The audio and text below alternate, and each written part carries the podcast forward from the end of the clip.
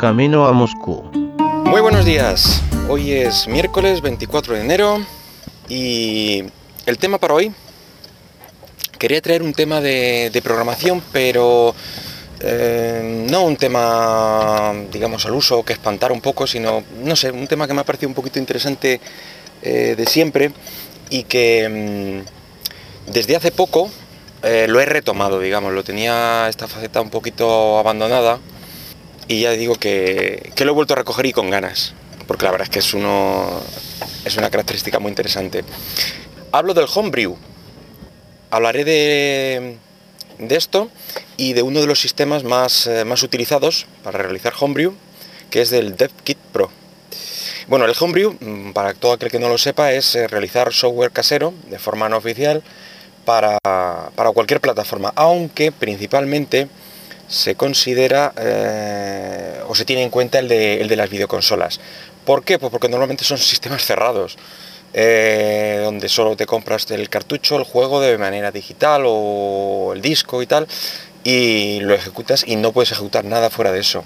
Entonces, eh, por este sistema, pues puedes realizar tus propias aplicaciones o incluso juegos. Bueno, para ello, mm, uno de los sistemas más utilizados o más conocidos, y yo creo que el que más números de consolas eh, soporta, es el que he mencionado, el de Pro. Yo es el que recomiendo y es el que he utilizado para varias plataformas. Es decir, que yo lo he utilizado para eh, Game Boy Advance, para Nintendo DS y para PSP. Recomiendo especialmente el de Nintendo DS porque me parece de los más curiosos por la propia concepción de la consola en sí, el tener dos, pantallas, eh, una pantalla táctil, mm, altavoz, micrófono, todo eso le da, mm, eh, le da cierta gracia a la hora de, realizar un software casero para esta plataforma. Bueno, DevKit Pro es un sistema de compilación cruzada. Esto significa que tú compilas en una máquina con un micro, normalmente eh, plataforma x86 o, 64 bits, pero eh, lo estás compilando para, mm, para otra plataforma, otra serie de micros, normalmente pues ARM o, similares. Eh, se utiliza desde hace bastantes años, pues ya te digo, para realizar diferentes juegos y aplicaciones, pues para GBA, para GameCube también, para Wii, para GP32, Nintendo DS, GP2X y PSP. Creo que hasta la fecha esos son los sistemas que soporta DevKit Pro.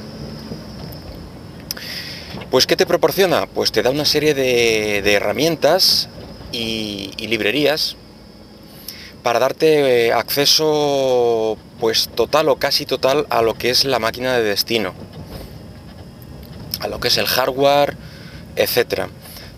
Te da acceso a, las entradas, como pueden ser los pads, los micrófonos, eh, pantallas táctiles, teclados, cualquier dispositivo de entrada que se os ocurra.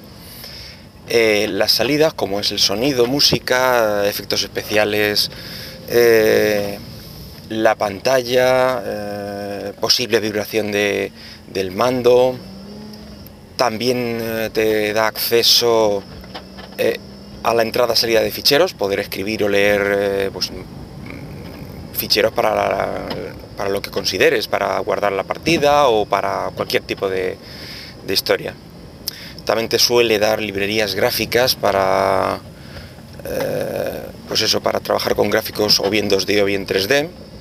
En fin, es, te, da, te da una serie de, mm, ventajas o, o de herramientas para poder empezar eh, aparte de muchos ejemplos, también es verdad, eh, para no encontrarte con un sistema que no sabes ni cómo meterle mano. Entonces, eh, ya tengo que me parece uno de los sistemas más interesantes por el que empezar. Bueno, y pensarán, pues vale, pues ¿para qué quiero yo hacer esto? Bueno, pues... Pues porque sí, quiero decir para realizar una aplicación que tú mm, ves útil, por ejemplo, y te gustaría llevar en esa consola o en ese sistema, eh, realizar juegos alternativos, mm, aunque principalmente hay una razón de, aprendizaje. Eh, son sistemas, ya digo, mm, normalmente muy cerrados y eso te da eh, te da poca libertad a la hora de, programarlos.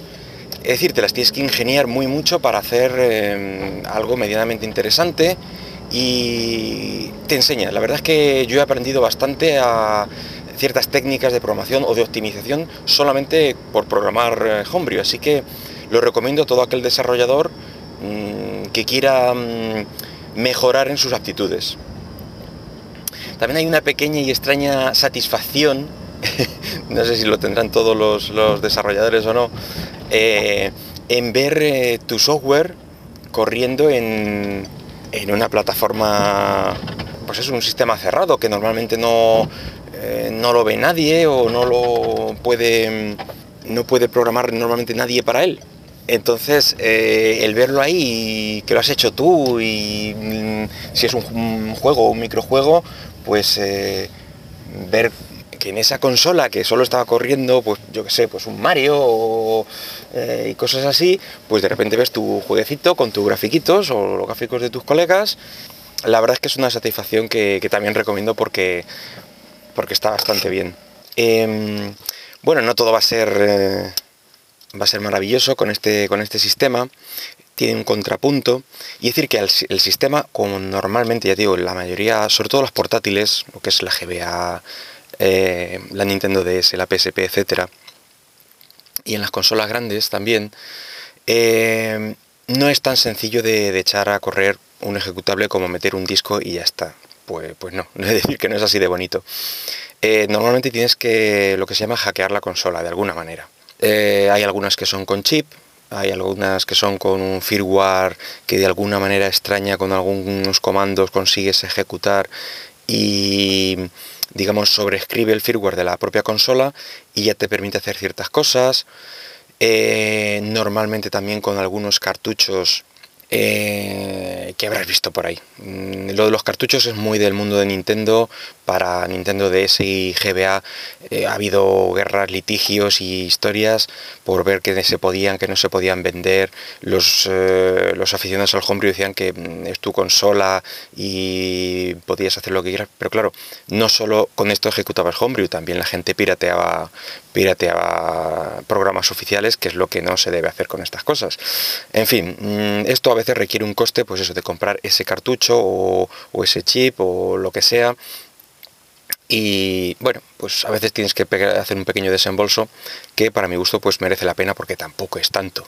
No sé, eh, no sé si para la Nintendo DS pues a lo mejor están ya entre los 15 y los 20 euros. Tampoco es tanto por, por hacer la, la prueba y si te gusta, oye, a lo mejor consigues hacer un jueguecillo muy interesante. Bueno, pues ya hemos llegado. Eh, y nada más, eh, te he dejado aquí una pequeña reseña, mm, podrás ver eh, artículos de Homebrew por, por muchos sitios. Ya te digo que si eres desarrollador te lo recomiendo por lo menos que le eches un ojo a los ejemplos, a tal, y si tienes alguna de estas consolas y la posibilidad de, ejecutarlo, alguno de estos cartuchos o lo que sea, pues echa la prueba, mm, compila alguno, prueba y, ya verás cómo, cómo te vas a entretener bastante. Así que pues eh, nada más, si quieres comentar algo de este o de otros podcasts, pues ya sabes, por por y, por Twitter en arroba camino Moscú. Así que, vale, nada más. Hasta luego.